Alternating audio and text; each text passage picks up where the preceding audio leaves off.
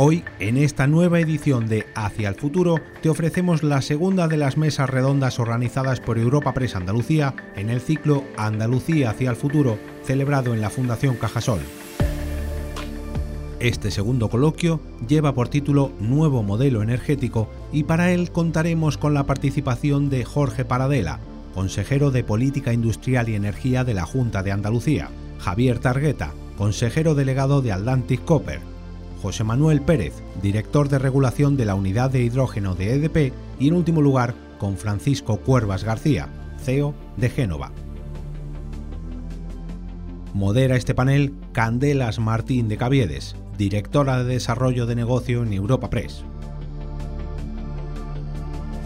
El ciclo Andalucía hacia el futuro de este 2022 cuenta con el patrocinio de Atlantic Copper, Grupo ADVI, CEPSA, Coamba, Coca-Cola, DKV, EDP, KPMG, Fujitsu y Génova. Nuestra compañera Laura Herrada, redactora jefa de Europa Press en Andalucía, presenta el evento que puedes disfrutar a continuación.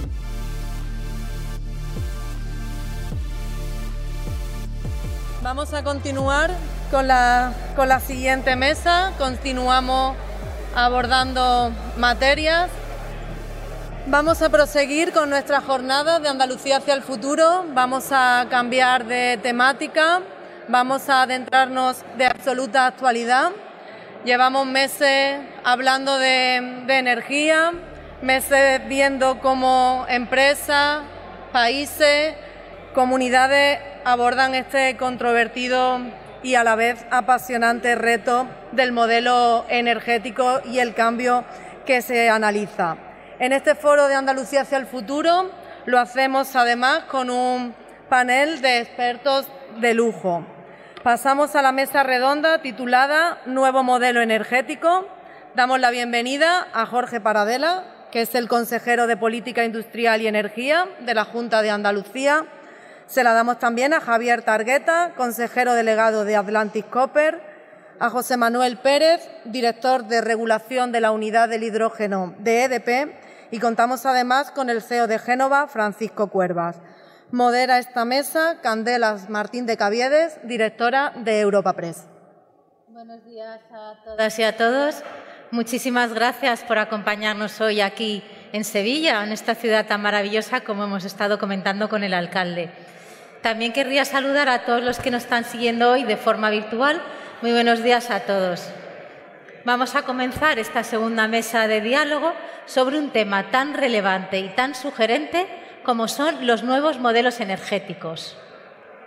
Hablaremos sobre sus oportunidades, sus desafíos, las palancas como son la colaboración público-privada, que tanto se ha mencionado, por supuesto la tecnología, la innovación, las alianzas empresariales o el capital humano.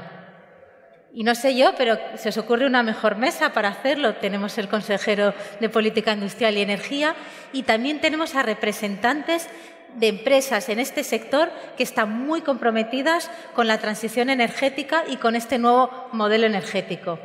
Si os parece, vamos a hacer una primera ronda en la que os pediré que cada uno nos comparta esa visión sobre cómo debe ir este nuevo modelo energético cada uno desde su institución o su empresa, y ya luego entraremos en un diálogo, sentiros libres de opinar para que sea lo más fluido posible. Si os parece, empezamos contigo, consejero. De cara a cuáles serían un poco estos objetivos que tenéis eh, por parte de la Junta para avanzar en esta legislatura, en este nuevo modelo energético. Muchísimas gracias, Candela. Gracias a todos por acompañarnos hoy y a mis compañeros de, de mesa, ¿no? a los que conozco bien. Bueno, yo creo que el objetivo del Gobierno de Andalucía es convertir a, nuestra región en un referente, ¿no? en un referente de la transición energética tanto para España como para Europa. ¿eh? Un auténtico referente tanto en la, tanto la creación del impulso de proyectos, en la generación de riqueza y en la creación de miles de empleos verdes ¿eh? vinculados a las energías renovables. Otra obsesión para nosotros en ese camino tiene que ser el de convertir a Andalucía en una región más competitiva, más competitiva para la industria precisamente aprovechando el potencial de las energías renovables, energía limpia, barata y autóctona que tenemos en Andalucía gracias al, sol y al viento. ¿Qué queremos por concretarlo algo más? alcanzar una cifra, lo hemos comentado ya varias veces, el presidente también, llegar a un 75% de generación eléctrica renovable, 75%, desde el 52% actual. Eso nos acercaría prácticamente a la autosuficiencia en cuanto a energía eléctrica se refiere. Queremos alcanzar un, bueno, pues un consumo final de energía renovable del 42%, consumo final bruto. Eso es también un dato muy importante respecto al 20% del, del año pasado, del 2021, es decir, impulsos muy estratégicos de la actuación de esta, de esta consejería. La simplificación administrativa es junto a otros ejes, digamos, más centrados en la de la administración. Y bueno, creo que con eso más o menos sitúo, ¿no? sí, no, claramente. dónde queremos ir, ¿no? Se adelantan muchas de las palancas, la transición a nuevas energías renovables, la eficiencia energética también muy importante, eh, la simplificación. Muchos de ellos me gustaría, si tenemos tiempo, andar en cada uno de ellos, pero me gustaría continuar con esta primera ronda. Por seguir algún orden, eh, continúo contigo, Javier. Eh, tu sector, la, minería, es cada vez más clave, más relevante. ¿Qué, qué valor, qué puede aportar un sector como el tuyo en, la transición energética? Eh, muchas gracias, Candela. muchas gracias a Europa Press y muchas gracias a la Fundación Cajasol por acogernos siempre en, este, en este, esta ubicación tan maravillosa para desarrollar cualquier actividad y concretamente esta. muchas gracias a todo el mundo por, asistir a esta, esta conferencia. Mm, vamos a ver, eh, ¿qué puede aportar cualquier sector? Como ha dicho el consejero, para estar vivos, para estar eh, innovando. La transición energética es una transición absolutamente irrenunciable, irrenunciable además en el tiempo, y para que tenga lugar, entre otros elementos clave, tiene que darse un elemento clave claro y común y transversal, que es la colaboración público-privada, de la que somos fanáticos. Eh, y tiene que darse que eh, se den que se tengan acceso a los materiales suficientes para que esa transición se produzca, porque esa transición requiere de materiales que son escasos. En esa escasez mundial de esos materiales, con la vista puesta, por ejemplo, en la Agenda 2050, hay tres grandes actores en el mundo económicos, tres grandes grupos económicos, China, Estados Unidos y la Unión Europea.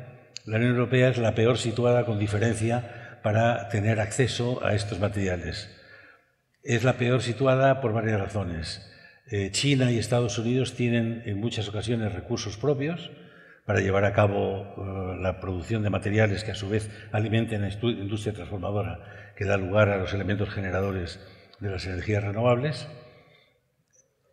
Cuando no tienen estos recursos propios, tienen inversiones fuera de China y Estados Unidos respectivamente, tanto en, regiones del mundo muy ricas en, em, en minerales necesarios para estos materiales, como África subsahariana y como América Latina y Europa eh, no tiene ninguna de las dos cosas. Ni tiene recursos propios desarrollados, muy, en, muy pequeño porcentaje, por cierto, con una cierta concentración muy loable en Andalucía, ni mucho menos para satisfacer la demanda. Tampoco tiene inversiones, sus empresas no tienen inversiones en estas otras áreas del mundo. Y sí tiene y ha desarrollado eh, una industria de eh, circular, una economía circular, en definitiva, de reciclaje de estos materiales, eh, en un porcentaje muy superior en el total del consumo de estos materiales al resto del mundo, superior a Estados Unidos y superior a China y muy superior al resto del mundo, pero ni mucho menos suficiente para compensar la falta de fuentes primarias. De manera que creo que la Unión Europea y eh, España en concreto y Andalucía en concreto deben preocuparse por facilitar este acceso. ¿De qué manera? Una, eh, propiciar y promover la exploración y la explotación de recursos naturales, eh, porque Europa los tiene, no tiene suficientes, pero los tiene, tiene mucho más de lo que se explota. En segundo lugar, promover, seguir promoviendo la economía circular, de la forma que se está haciendo, de, una forma mejor que se está haciendo. Se está promoviendo, pero se está moviendo y a la hora de eh, establecer las regulaciones para esa promoción, a veces parece que lo que se quiere hacer es no promoverla. Y porque los condicionantes son tan tremendos que a veces dices, bueno, pues no me, está, no me van a ayudar, no, no, no, cualifico para esta ayuda que yo necesitaría para eh, reciclar.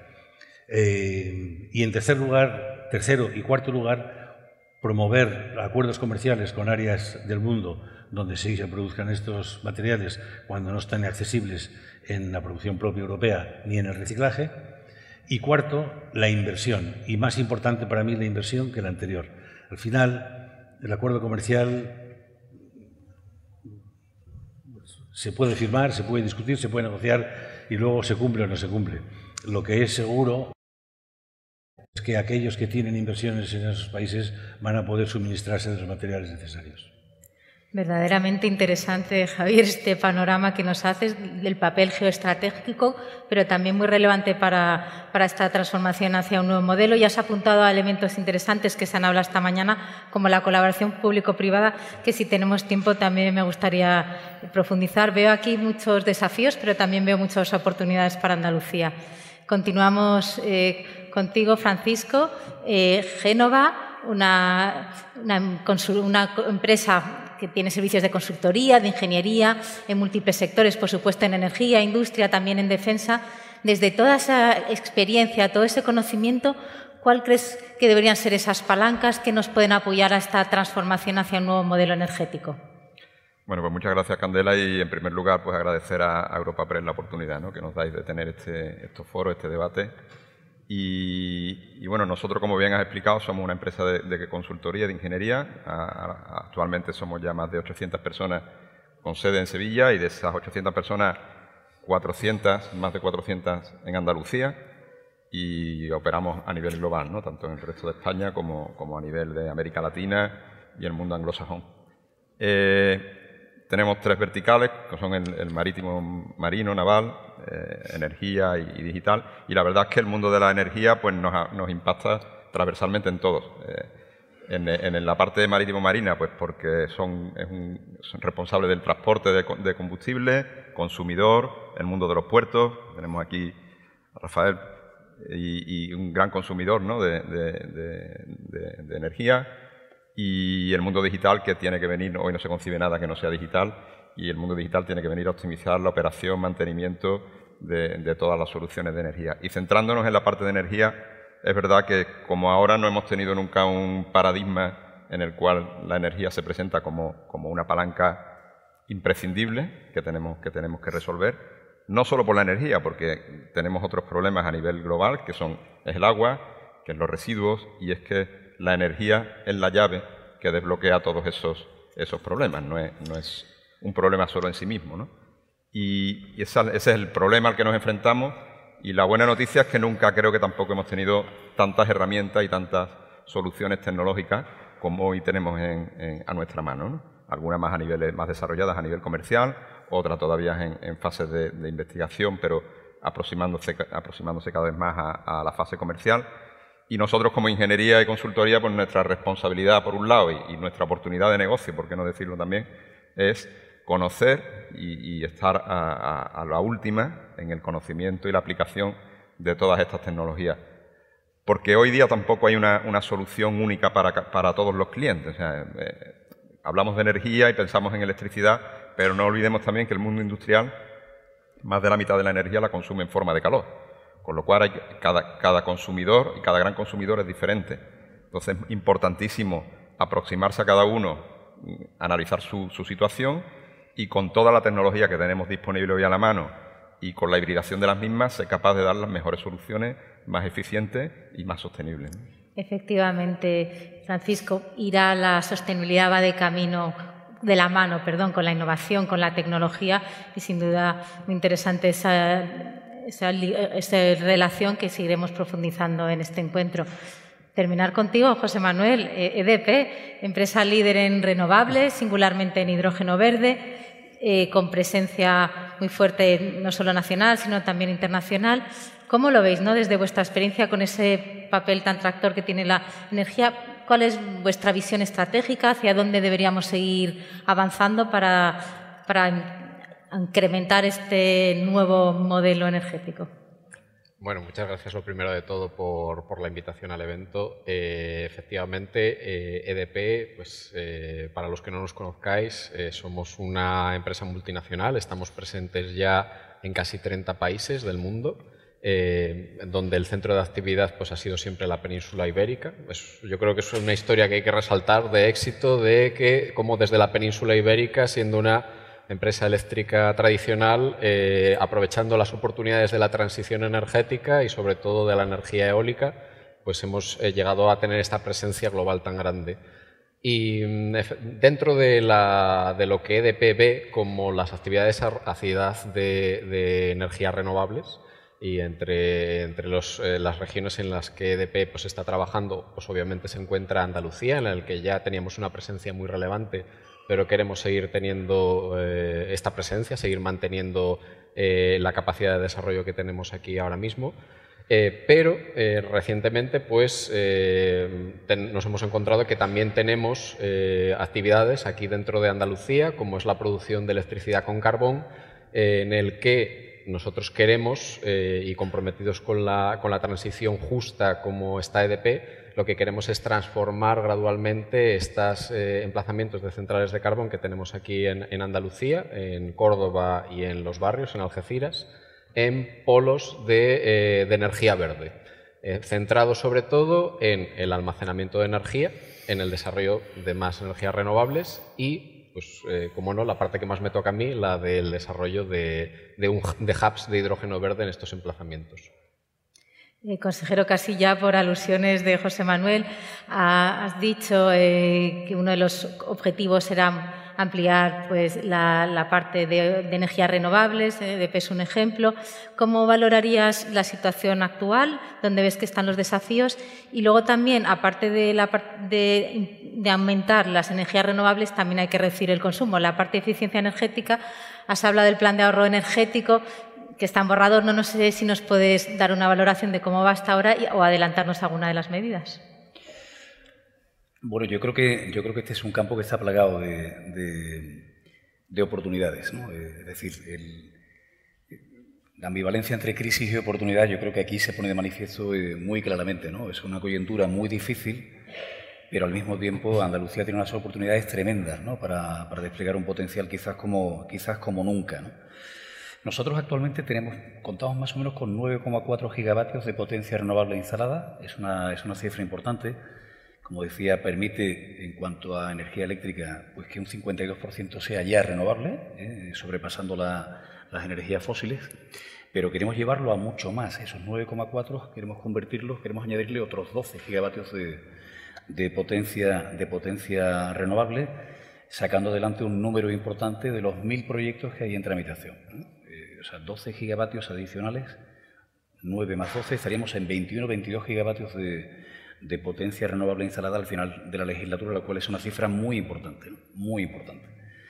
Para sacar, para sacar esa, esa cifra adelante lo que necesitamos es agilidad en la tramitación, eh, pero sin perder eh, ni un ápice de garantías ¿no? en cuanto a la tramitación de estos proyectos. ¿no? Yo sigo, digo siempre que aquí no se trata de elegir eh, economía o, o medio ambiente, sino es una cuestión de I, es economía y medio ambiente. ¿no? Es una tramitación tremendamente garantiza, eh, transparente y participativa, eh, de manera que debemos ser capaces de garantizar eh, el futuro de nuestro entorno natural al tiempo que aprovechamos esta oportunidad que tenemos, que tenemos, que tenemos entre las manos.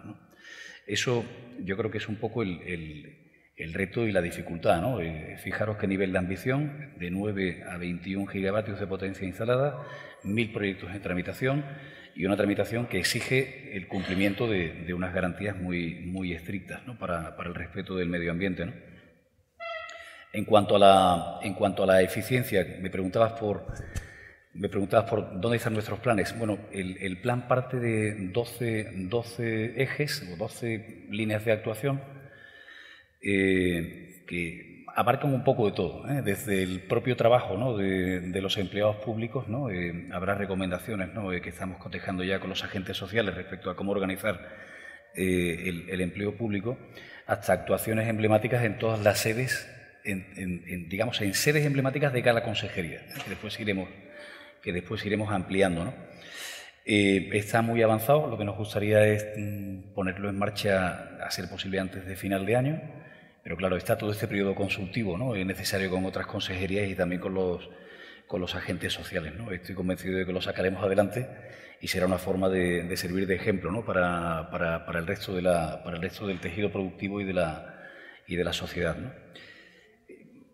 Creo que he respondido un poco a las dos partes de tu pregunta. No quería dejarme atrás el, tema del hidrógeno verde, porque para mí es el ejemplo de cómo debemos también, en esta fase en la que entramos, ser capaces de, quedarnos no solo con la potencia instalada, sino de generar un mayor valor añadido.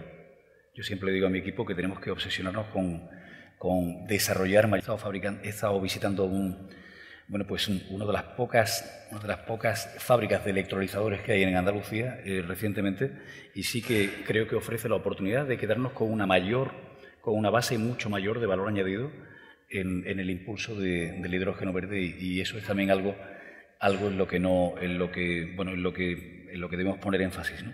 Y lo haremos de la mano de, grandes empresas como EDP y también como Iberdrola, que los veo aquí en la sala y cito a ellos dos porque, porque ambas son, son compañías que impulsan proyectos que han recibido esta calificación por parte de la Unión Europea. Si a eso le añades por último, aquí a Javier Targueta, con el que esta semana voy a estar todo el día haciendo mesas redondas con él, porque tenemos otras juntos pasado mañana en el Congreso de Minería Metálica, pero es verdad que el, papel que puede jugar Andalucía por la parte, ¿eh? por la parte de, de metales y de minerales que son claves en la, en la transición energética, tanto en la componente de desarrollos de, distintas tecnologías como el, el, propio almacenamiento de energías renovables, es también, es también de nuevo una oportunidad grandísima para Andalucía que vamos a tener ocasión de poner de manifiesto también en estos días en Sevilla. Pues eh, gracias, consejero Javier. Eh, hemos mencionado el papel que tiene la tecnología. ¿Qué tecnologías crees que son claves para esa transición energética? Vosotros desde Atlantic Cooper tenéis proyectos interesantes como el aprovechamiento del calor, el proyecto circular. ¿Por dónde ves que tú la tecnología nos puede ayudar? Vamos a ver, hay, eh, yo creo que hay dos tecnologías que ya están en pleno desarrollo y probadas, obviamente, que son la eh, fuente fotovoltaica y la eólica, eh, y esa lo que requiere es mejorar sobre sí misma. ¿no? cosa que está haciendo. Eh, recordemos que solo hace ocho años, nueve, eh, el precio, el coste de inversión del megavatio instalado en ambas estaba alrededor, y corregidme los que sabéis más que yo de esto, alrededor de los cuatro millones de dólares o de euros, y ahora están por debajo del millón, la eólica, quiero recordar que alrededor de un millón ochocientos mil, y la eh, fotovoltaica incluso menos, 600, 500 mil dólares o euros por megavatio instalado.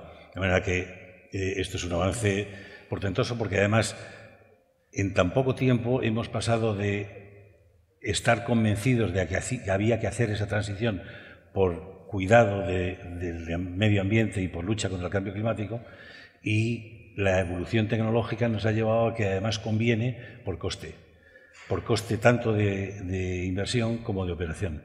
De manera que Ahí es trabajar más, desarrollar más, como dice el consejero, promover esos proyectos, promover las conexiones, la evacuación y facilitar el autoconsumo, etcétera. ¿no? Creo que eso está muy bien identificado en Andalucía eh, y en general en Europa.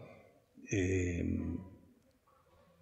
la eólica de la misma manera, como mencionaba, y evidentemente, y también como ha dicho el consejero, eh, el hidrógeno verde no se nos escapa y desde luego nosotros apostamos por él igualmente en sus dos facetas, tanto como fuente de generación de energía como como agente reductor en nuestro proceso metalúrgico.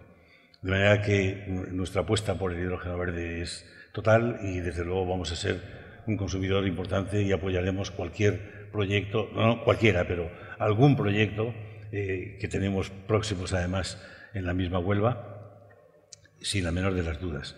Eh, existen, evidentemente, otras, otras, eh, otros desarrollos que merecen la pena, ya tantos ligado, no, no tanto ligado a la eh, generación eléctrica o la energía en general, como a la descarbonización, como es la captura y almacenamiento o reutilización del dióxido de carbono, en el que estamos, tecnología en la que estamos también trabajando para desarrollarla, en la reducción de la huella hidráulica, en la que estamos trabajando y ya la hemos llevado adelante, y desde luego en nuestro caso en la eh, reciclaje de eh, equipos eléctricos y electrónicos a través de nuestro proyecto circular, con una inversión de 300 millones de euros y creación de 300 puestos de trabajo, más 250 de, puestos de trabajo durante la construcción de la instalación, que estará lista en 26 meses aproximadamente, eh, y aprovechar de esos residuos el cobre, platino, paladio, eh, estaño, níquel, oro, plata, materiales todos ellos necesarios para estas transiciones. De manera que, y quiero resaltar aquí que mm, Andalucía es una de las pocas regiones del mundo en donde en determinada cadena de valor existen tres eslabones fundamentales. Y me refiero al mundo del cobre. La minería del cobre, donde se extrae de la tierra, añadiendo una enorme parte del valor final del mismo, a través de las operaciones mineras de Matsa, Atalaga Mining y Cobre Las Cruces.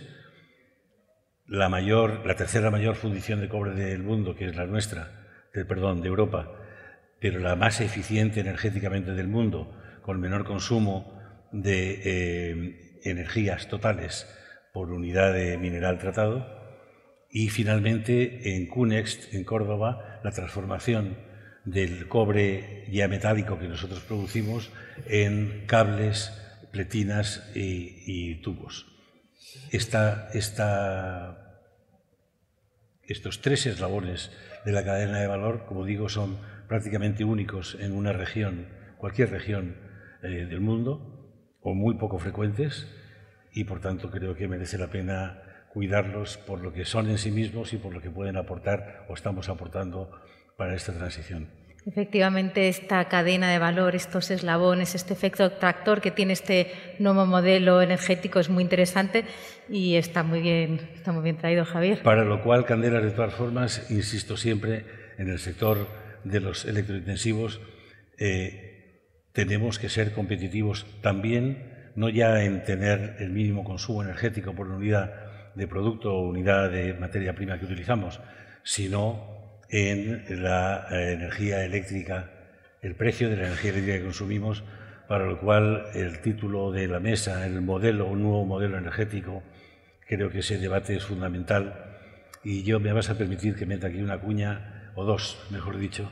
Eh, creo que para empezar de hablar del modelo ideal conviene decir cuál es el modelo al que no tenemos que mirar para un eh, modelo energético en España, que es justo lo que ha hecho Alemania en estos últimos diez años, porque no se pueden hacer peor las cosas de lo que lo ha hecho Alemania.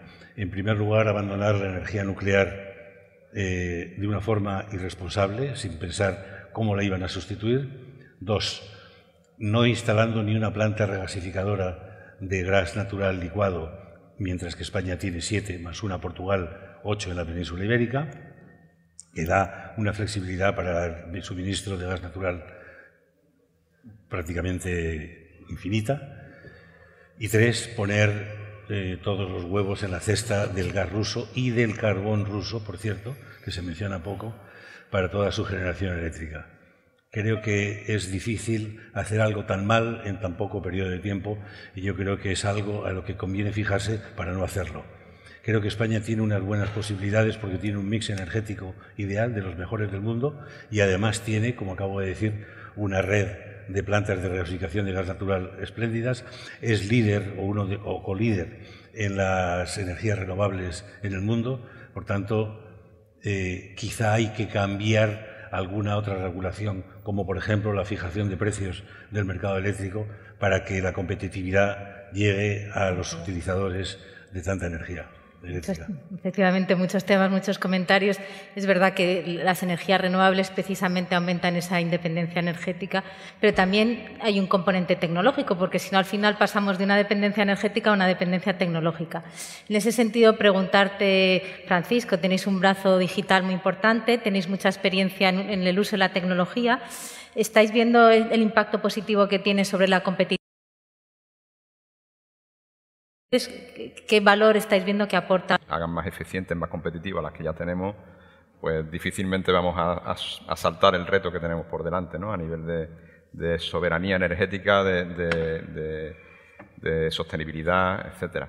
Yo creo, eh, y ahondando un poco en lo que decía Javier, creo que tenemos un, reto por delante. Eh, el, reto que teníamos hasta hace poco era solo de solo de sostenibilidad y ahora mismo se ha convertido en un reto de sostenibilidad más de soberanía, o sea, de, ser realmente independientes y no depender de terceros ¿no? en, la, en, la energía. La oportunidad la tenemos porque las tecnologías están ahí, pero tenemos que, saber mover las palancas ¿no? adecuadamente.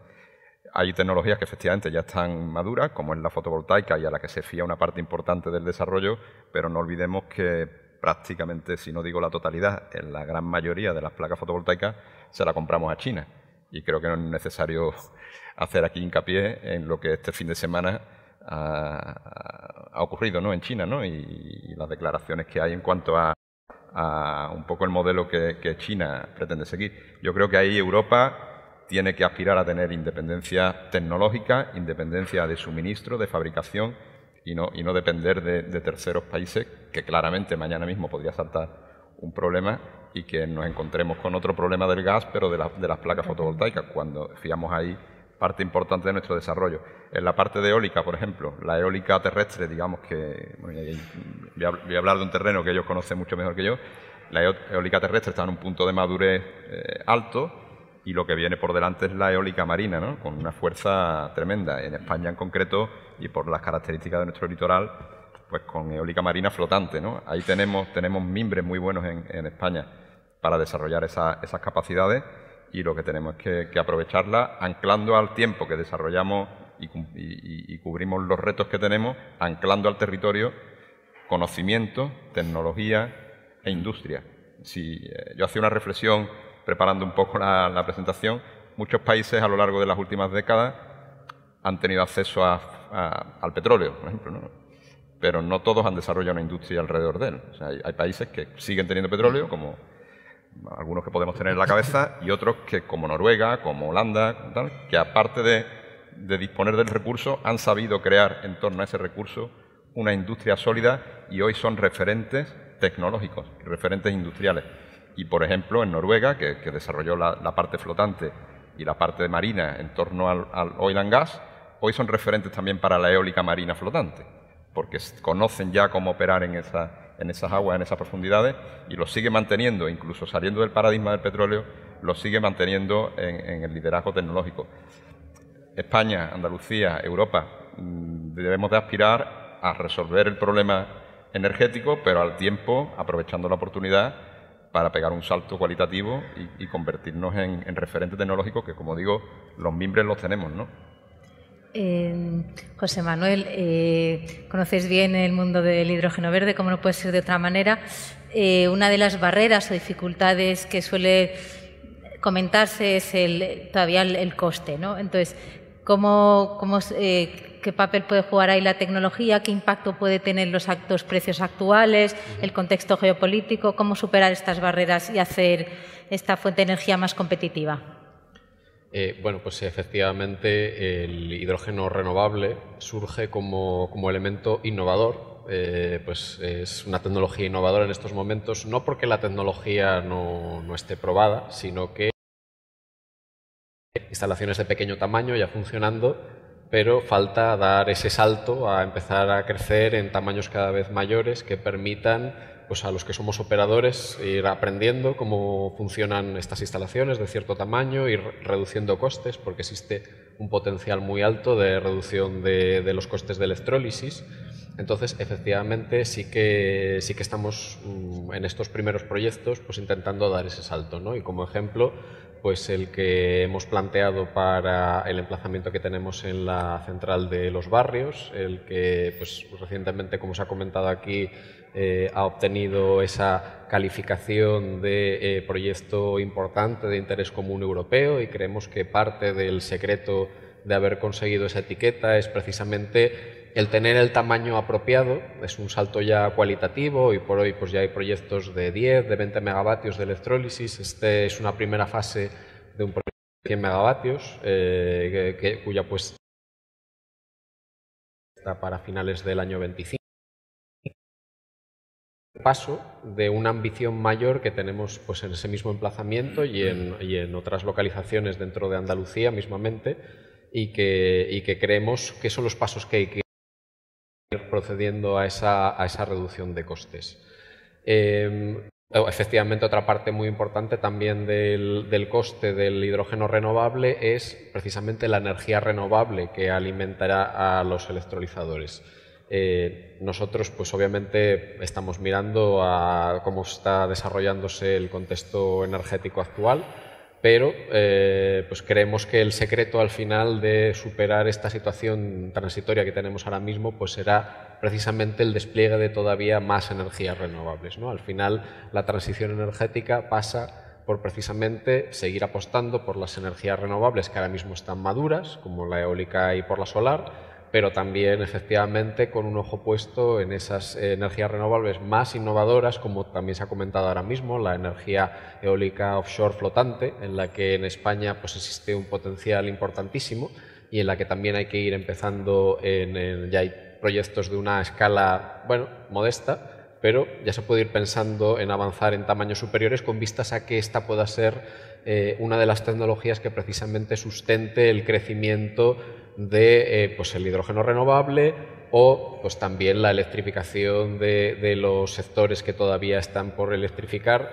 Y en ese sentido eh, pues el potencial de despliegue es muy grande y por lo tanto al final si hay mucha oferta de energía renovable y hay mucho desarrollo y mucha reducción de costes por, probando estas, por probar estas tecnologías pues conseguiremos superar esta etapa transitoria que tenemos ahora mismo de costes altos de energía. Entonces, va a llegar un momento, esperemos, en que eh, todos los astros se alineen y que esperemos que coincida con la puesta en marcha de, de nuestra instalación que comentaba ahora mismo de 100 megavatios y efectivamente que nos permita seguir la palanca para seguir creciendo y desarrollando pues, eh, más, eh, más, hidrógeno renovable en, aquí en Andalucía y en otros emplazamientos. Eh, consejero, hemos, lo hemos comentado, ha salido un poco en la mesa de diálogo el efecto tractor, ¿no? esa capacidad, estas externalidades positivas que tienen todos estos proyectos, que están muy imbricados en toda la cadena de valor y en todo el tejido productivo. ¿Qué valor ves que están aportando todo este tipo de proyectos, como puede ser el de los barrios o como puede ser el que tiene cualquier proyecto que pueda tener Genova o que pueda tener aquí Atlántico o el resto de, de, de empresas? Bueno, yo creo, pensaba escuchándoles a ellos, ¿no? que realmente yo creo que lo más importante que está haciendo eh, Juanma Moreno es, es cambiar mentalidades. O sea, yo creo que por primera vez empezamos a ver una Andalucía que cree en sí misma, que cree en sus propias posibilidades, en marcar su propio camino, en tomar sus propias decisiones, en crear su propio futuro. Fíjate lo que tienes aquí alrededor de la mesa, ¿no? O sea, estás hablando de compañías energéticas volcadas en la transición, con proyectos emblemáticos como el de la transformación de una central de carbón térmica, bueno, pues en energía del futuro, en, hidrógeno verde, etcétera, tienes ingeniería potente, tienes eh, industria extractiva de primer nivel, ¿eh? minería metálica, ¿no? Pero si miras alrededor de la sala, igual, o sea, es que tienes las empresas de ingeniería más potentes de Andalucía, tienes consultoría, tienes financiación, que también veo por allí ¿eh? algún amigo del, del sector financiero, tienes empresas muy potentes, tienes el puerto, tienes, tienes aquí todo un ecosistema para realmente tirar del desarrollo económico de Andalucía. Y yo creo que lo más importante es creérnoslo y trabajar en red. ¿eh? Y trabajar en red. Yo creo que eso es lo más, es lo más, es lo más importante. Y nosotros como administración, facilitar las cosas. Eh, no nombraba antes la, la unidad aceleradora de proyectos. Tenemos 110 proyectos, todos de un potencial tremendo en tramitación en la unidad aceleradora. 66 son de energías renovables, 44 son de son de industria, 110 en total, con un volumen de inversión asociado verdaderamente impresionante y con un volumen de empleo asociado tremendamente relevante. Nosotros como administración lo que tenemos que hacer es ayudar a las empresas a tramitar todas estas grandes, todas estas grandes oportunidades. Al mismo tiempo reclamar también nuestro papel con el Gobierno central. Estuve reunido con la ministra de Industria, Comercio y Turismo hace apenas dos viernes y lo que le hacía ver es que eh, hay proyectos de mucho calado en Andalucía que actualmente no pueden acogerse a ninguno de los PERTES que se han puesto en funcionamiento. Por tanto, no pueden beneficiarse de los famosos fondos Next Generation. Lo que le hice saber es, eh, ministra, hay 12 eh, de los 25 sectores productivos claves localizados en la industria de Andalucía que pueden beneficiarse de los PERTES en funcionamiento, pero hay otros 13 que no pueden acogerse a ninguno. Aprovechemos los próximos, en concreto el, el PERTE para la descarbonización de la industria, para meter ahí al máximo de sectores productivos y de empresas clave en Andalucía. Y aprovechemos otros que vienen también eh, bueno que creando una expectativa importante como es el PERTE del, el PERTE el que llaman el PERTE chip ¿no? para los semiconductores también aproveché lógicamente para pedirle mayor carga de trabajo mayor carga de trabajo para el sector naval y para el sector de defensa de Andalucía que son sectores estratégicos que actualmente pues si uno mira al presupuesto del del 2023 con el incremento en, en defensa lo que queremos es que Andalucía se beneficie también de ello ¿no? Pero volviendo al principio de mi respuesta, creérnoslo, ¿eh? yo creo que realmente este gobierno lo que está es impulsando, ¿eh? a pesar de las dificultades del momento, pues esa capacidad de creer más en nosotros mismos y basta con ver esta mesa, esta mesa redonda y la gente que hay en la sala para, para ver que realmente es posible. Has dicho la palabra ecosistema, me gusta mucho. Al final hay que sumar fuerzas y en eso tiene papel la colaboración público-privada, que bien han dicho el consejero de presidencia que era el camino, pero también las alianzas entre las propias empresas. Eh, quería preguntarte, Javier, ¿cómo, cómo valoras este tipo de, de, acuerdos? ¿Se puede avanzar más en, espacios colaborativos? ¿Qué podría ayudar a crear todo este ecosistema de alianzas para que todos rememos hacia un mismo bien común?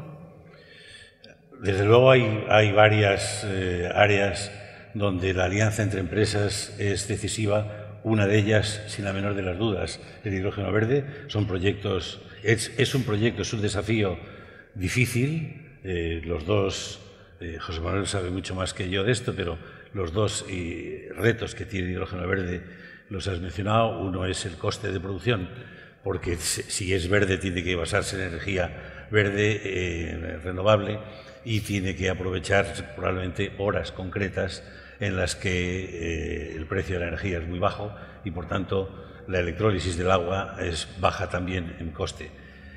Y otra, por tanto, si es discontinua la producción, es el almacenamiento y el transporte. Eh, por tanto, ahí la alianza entre empresas que saben de estas cosas es fundamental y los que vamos a consumirlo también aportaremos, desde luego, lo que podamos para el desarrollo de estos proyectos. Hay alianzas internacionales que, en el caso de la eh, eh, innovación en Europa, han sido promovidas por la Unión Europea con mucho éxito. Eh, nosotros hemos participado pues, en del orden de 10 proyectos con una subvención de eh, el KIC Raw Materials de la Unión Europea, eh, derivado del EIT Raw Materials, eh, también de la Unión Europea, que es un ejemplo clarísimo de colaboración público-privada y además colaboración entre distintos eh, sectores, como el de la enseñanza, universidades. Hoy día estamos colaborando o directamente en proyectos de investigación o en proyectos concretos que han sido subvencionados por EIT Raw Materials con universidades como Helsinki, Aachen, eh, Delft, eh, Freiburg, eh, Freiberg, eh, Lovaina, Leuven en, en Austria, Barcelona, Sevilla, Huelva, la Politécnica de Madrid. Es decir, creo que son colaboraciones absolutamente imprescindibles y hay una que tampoco puedo dejar de mencionar, pero es la mesa siguiente la que va a tratar lo que es la, la colaboración público-privada para la educación, para la formación y concretamente la formación dual en la que estamos atrasadísimos en España sí. respecto a los buenos líderes mundiales como son Alemania y Austria. Efectivamente, un tema muy interesante que, como bien has dicho, se comentará en la, en la siguiente mesa. Claramente, eh, ¿coincides, eh, Francisco, en el papel que tiene esta red de alianzas? ¿Cuál es tu experiencia desde, sí. desde Génova? completamente de acuerdo. la verdad que yo creo que hace tiempo ya en, España, en Andalucía, le, perdimos un poco el miedo a eso de colaborar y, vimos que era el camino. Eh, nosotros, por nuestra parte, la experiencia en proyectos de I+.D. en colaboración, tanto a nivel nacional como a nivel europeo, en colaboración con, otras empresas es larga y además con frutos. O sea, fruto de, esas colaboraciones, dos de ellas han derivado en, empresas que en patente, una en el sector de la eólica flotante, donde tenemos una patente propia en una empresa de Málaga y en la que nosotros participamos, otra en el sector de, la solar, donde tenemos una patente sobre hibridación en el mismo panel de, energía fotovoltaica y termosolar, con lo cual eso está en camino de, comercialización, lo cual dan frutos. Ahora estamos muy activos con empresas nacionales como Aqualia o FCC Medio Ambiente, H2B2 eh, en hidrógeno, pues desarrollando un proyecto, Eclosión, que se llama, que de diferentes fuentes de residuos, tanto industriales como agroindustriales como urbanos, pues seremos capaces de obtener gas sintético, bien metano, bien hidrógeno o agua, que después podremos a través de, otra energía renovable convertir en, hidrógeno verde. Y bueno, todo eso gracias a la colaboración entre un buen número de empresas, grandes, medianas, pequeñas, centros de investigación y universidades, que lo hace posible y después cada una de, las que participamos pues explotaremos nuestro conocimiento y nuestras patentes de la, de la mejor manera, porque al final hay que llevarlo al mercado, hay que llevarlo a, producto, ¿no? que es la clave. Y el, el I D por el I D solo está bien, pero si no lo llevamos al mercado no, no estamos haciendo los deberes. José Manuel, ¿cómo, ¿cómo impulsamos estas alianzas? ¿Cuál es vuestra experiencia? Bueno, nosotros eh, obviamente eh, somos eh, responsables de la actividad que estamos promoviendo y EDP, pues en cuanto a promotor de proyectos de hidrógeno renovable y futuro operador, pues sabemos que estamos en el centro de la cadena de valor de, de esa actividad, ¿no? pero que obviamente pues esta actividad no se puede desarrollar sin, eh, como ya se ha mencionado, la colaboración público-privada, la involucración de, las administraciones públicas, que al fin y al cabo pues, eh, dependemos un poco de, esa, eh, de, que las administraciones pues, impulsen y que estén alineadas con, nosotros. En ese sentido, pues vemos eh, muy positivo el que recientemente también hayamos eh, sido incluidos dentro de la lista de, proyectos que están dentro de la unidad aceleradora aquí en Andalucía y eso es un claro ejemplo de esa colaboración entre empresas y administración para conseguir un objetivo común. y luego, por otro lado, en cuanto a la actividad privada, pues como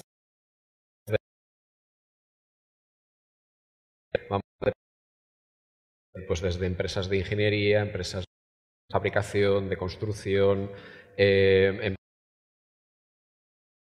tecnológicos, eh, cadena de valor de conocimiento, universidades, eh, en fin. En el fondo, el, desarrollo de estos proyectos al final va a traccionar toda una serie de entidades con nosotros que pues de la parte de, esta cadena de valor que al final va a ser el futuro consumidor de este hidrógeno renovable, eh, que, pues en el fondo, el poder poner a disposición de una merma de competitividad. ¿no? Y ya las empresas se situaban donde había electricidad barata, pues eh, el hecho de que pueda ser aquí en Andalucía. Y en el caso particular incluso también del proyecto de, los barrios, eh, su cercanía al puerto de Algeciras, pues también permite eh, mantener la competitividad en el, en el, área de la movilidad pesada. ¿no? El, hidrógeno renovable se espera que sea una de las grandes palancas de descarbonización de, de, la movilidad pesada, de la aviación, del transporte marítimo y el hecho precisamente de estar situados en donde estamos situados, pues esperemos que contribuya a mantener el volumen actual que tiene eh, o incluso mejorar el, el, tráfico actual del puerto de Algeciras por la, precisamente la disponibilidad de un hidrógeno eh, que pueda servir para eh, descarbonizar el, transporte marítimo. Fantástico toda esta interrelación entre todos los actores. Eh, me temo que es que estamos ya agotando el tiempo de la mesa. yo querría pediros a todos muy brevemente, como el título de nuestras jornadas es Andalucía hacia el futuro, casi a modo de titular, como buenos periodistas los que estamos también en esta casa, ¿cómo veis el futuro? Y, cómo veis Andalucía en ese futuro, en este nuevo modelo energético. Si quieres empezamos por ti y terminamos por el consejero Javier. Fenomenal.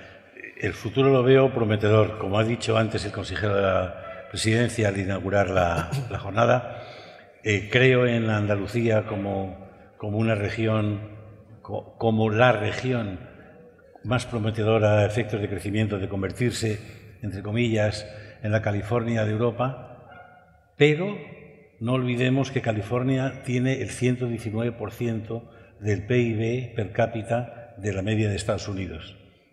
Y nosotros estamos, no llegamos al 80% de la media española, no europea. Por tanto, tenemos 20 eh, puntos para llegar a lo que es California en Estados Unidos si queremos que sea Andalucía lo que es California en Estados Unidos, que sea Andalucía en España y, en Europa.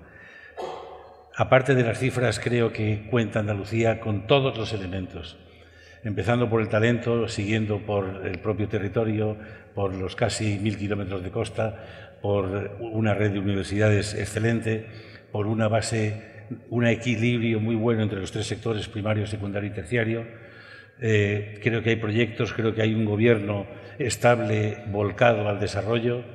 Eh, creo que tenemos un consejero de energía y de industria absolutamente convencido eh, de la necesidad de esa colaboración público-privada. Tenemos una unidad aceleradora que la ha mencionado y que en mi empresa la hemos disfrutado en el proyecto nuestro de economía circular. En definitiva, creo que Andalucía tiene los elementos y tiene el talento, desde luego, para llegar a ser algo muy importante una auténtica región más todavía privilegiada de lo que es. Gracias. Francisco, ¿eres también optimista? Yo soy optimista de, naturaleza, pero además la coyuntura me, invita a ello también. Eh, estamos en un momento claramente de crisis, yo creo que un momento de crisis como hacía tiempo que no, que no vivíamos, pero como se ha dicho al principio, crisis es oportunidad. Yo creo que, estas crisis lo que nos abren son múltiples oportunidades y lo que tenemos que tener la, la habilidad de, de aprovecharlas, ¿no? aprovecharlas, aprovechar toda la tecnología que está a nuestro alcance. Eh, son muchas, no está el hidrógeno, el hidrógeno verde claramente es un vector que se, se, presenta como, como, clave, pero bueno, está la tecnología termosolar en la que, en la que Andalucía ha sido líder durante mucho tiempo y que nos, nos, nos abre también palancas de, de, de mejora. Eh, está el tratamiento eh, en, cierto porque estamos casi casi a, la cola a nivel nacional y es una fuente de solución de un problema al tiempo que una fuente de energía también. Eh, hagamos todo eso, tiremos de toda la tecnología que está a nuestro alcance, pero además hagámoslo anclando, anclando tecnología, conocimiento e industria al territorio. Ahí el, reto lo tenéis la parte política, en, lo que tenéis que, legislar, que planificar de manera que mm, se, abra la puerta y se facilite que, venga conocimiento, que venga industria y que la que tenemos aquí se quede y se fortalezca. José Manuel, ese mundo que decías del despliegue está cerca, el despliegue renovables está cerca. Pues, efectivamente, además coincido con, todas las apreciaciones de, mis compañeros de mesa, que tenemos eh, aquí en Andalucía, yo creo que toda la materia prima y todos los elementos necesarios para ser eh, líderes dentro de la transición energética y yo creo que efectivamente pues, eh, no, lo podemos desaprovechar. Eh, tenemos una administración que está alineada con estos compromisos, hay un tejido industrial existente que también está perfectamente concienciado y ahora pues es cuestión de continuar remando todos en la misma dirección porque, porque efectivamente esta crisis eh, coincido que es una oportunidad de, aprovechar y situar a la región en el liderazgo de esta transición energética. Consejero. Pues muchísimas gracias. El otro día leía sobre la, determinación como factor crítico de éxito. Eh, trabajar con determinación para tener éxito en algo. ¿no? Y describir la determinación como la, suma de pasión y perseverancia. ¿Eh? Pasión, de, verdad, estar enfocados en algo a largo plazo y sentirlo dentro y ir a por ello. Y perseverancia, resistencia, no hace falta describirlo. ¿no? Coincido con mis compañeros de mesa en que el futuro es prometedor, los ingredientes están ahí, ellos lo han descrito perfectamente.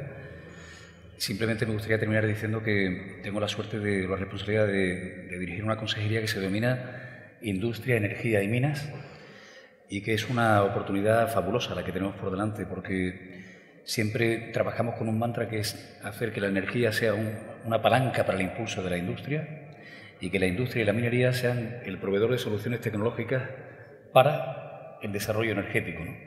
Y que creo que una mesa como esta pone de manifiesto la potencia ¿no? de tener estas herramientas bajo, bajo el mismo paraguas. Así que me gustaría terminar felicitando a Europa Press por organizar estas, estas jornadas en Sevilla, a Cajasol por acogernos también como, como siempre y a los patrocinadores que son los que hacen posibles jornadas de intercambio como esta. Y a ti, Candela, por tu moderación. ¿eh? Así que muchísimas gracias. Muchísimas gracias a todos, verdaderamente interesante. Muchas gracias. Muchas gracias. Despedimos esta entrega de Hacia el futuro invitando a todos nuestros oyentes a descubrir el resto de episodios de este podcast, así como los distintos programas del catálogo de Europa Press a través de europapress.es barra podcast. Recuerda que todos ellos están disponibles en las principales plataformas de podcasting.